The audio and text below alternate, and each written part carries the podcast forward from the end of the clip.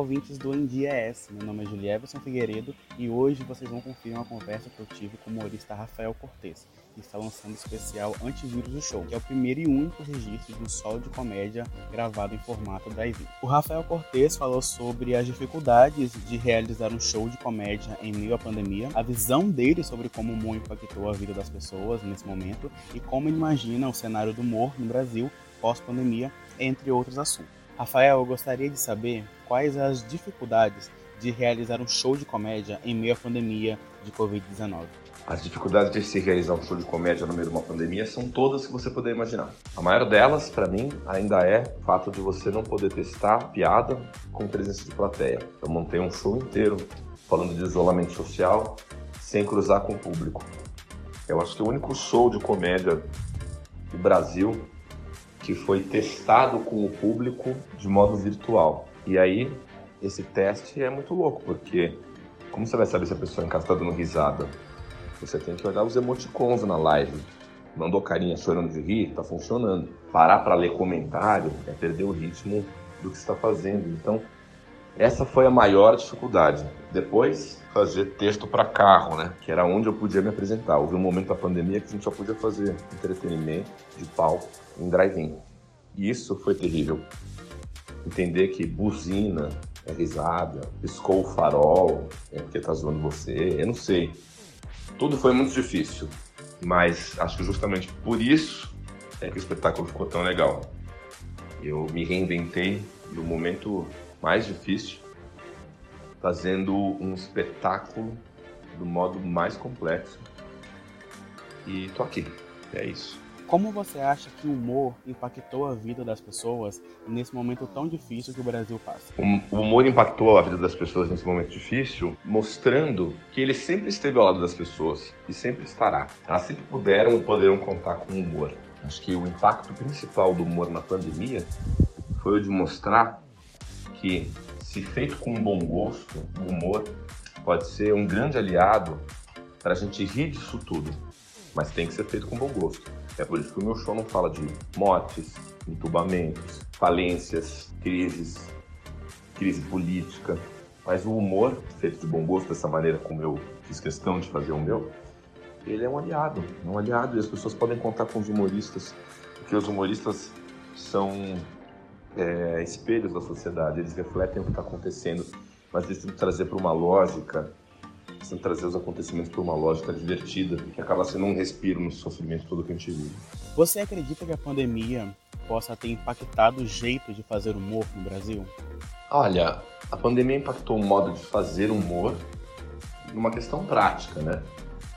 Os humoristas que quiseram se reciclar, fazer show novo, produzir novos vídeos, etc., tiveram que encontrar um modo de subir esses conteúdos sem a presença da plateia. Então, teve gente que fez uso de claque, teve gente que criou aplicativo de risada virtual, teve gente que fez pequeninas aglomerações, gravou nessas brechas aí que a pandemia deu, né? Um momento ou outro que a gente pôde ir ao teatro. Então, teve gente que correu para fazer conteúdo assim. Teve gente que encarou comédia em live, como foi o meu caso, e correu depois para fazer em drive-in do jeito que deu, né? Também é o meu caso aqui. Agora, esse impacto não fica. Eu tenho confiança que quando as coisas voltarem a acontecer normalmente, todos os humoristas vão voltar a trabalhar como trabalhavam. Aliás, o mundo vai voltar a ser como era. Ser pequena a mudança comportamental, sabe? o álcool gel e a máscara vão ficar muito tempo na nossa cultura, assim, sabe? Mas os humoristas vão voltar a fazer show de teatro, como qualquer artista vai voltar para o palco. É isso que todo mundo quer. Não se mudam dezenas de décadas de hábitos e comportamentos em função de um ano de privação. Você vai ver. Rafael, você tem uma longa carreira na comédia, com shows realizados em diversas partes do mundo, além do Brasil mas realizar um show drive-in deve ter suas particularidades. Quais momentos te marcaram durante a preparação desse especial?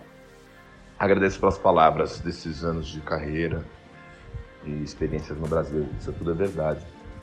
Inclusive, eu consegui até me apresentar no Japão, no México, em parte dos Estados Unidos. o humor foi muito generoso comigo, muito, muito.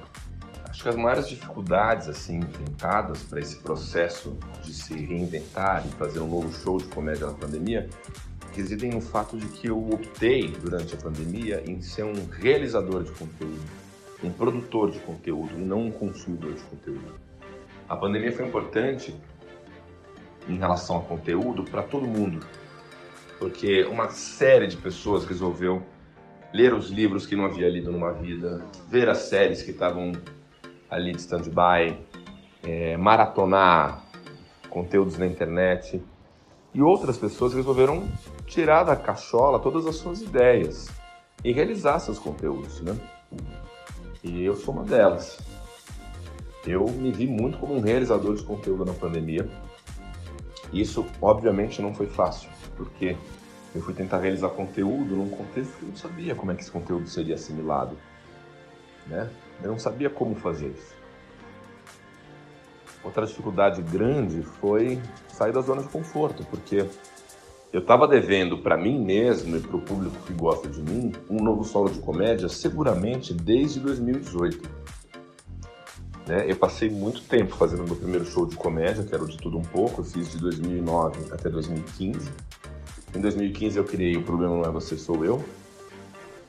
E em 2018 eu já percebi que eu tinha que fazer um novo solo, porque atualmente, assim, os comediantes fazem solos novos todo ano. Acabou essa história de, ai, fico 10 anos com um show. Não, acabou. Acabou. A velocidade da nova geração da comédia stand-up é enorme. A velocidade é 200 por hora. Afonso Padilha, Thiago Ventura, Renato Albani fazem texto toda semana. Afonso Padilha faz show novo por semestre, se ele quiser. A gente tem que acompanhar o ritmo desses caras. Eu estava devendo um trabalho novo para mim mesmo. Acho que se não fosse pela pandemia, eu não ia fazer. Estava sempre inventando uma desculpa. Ah, daqui a pouco eu faço. Bom, não teve desculpa agora. Acho que as maiores dificuldades de fazer um show num drive-in residiram em compreender os códigos estabelecidos entre os carros e eu. Os meus primeiros shows de drive-in eu gravei e eu fiquei assustado de assistir, porque eu ficava preenchendo o que na minha cabeça eu chamava de silêncios. Eu contava a piada, aí eu senti um silêncio.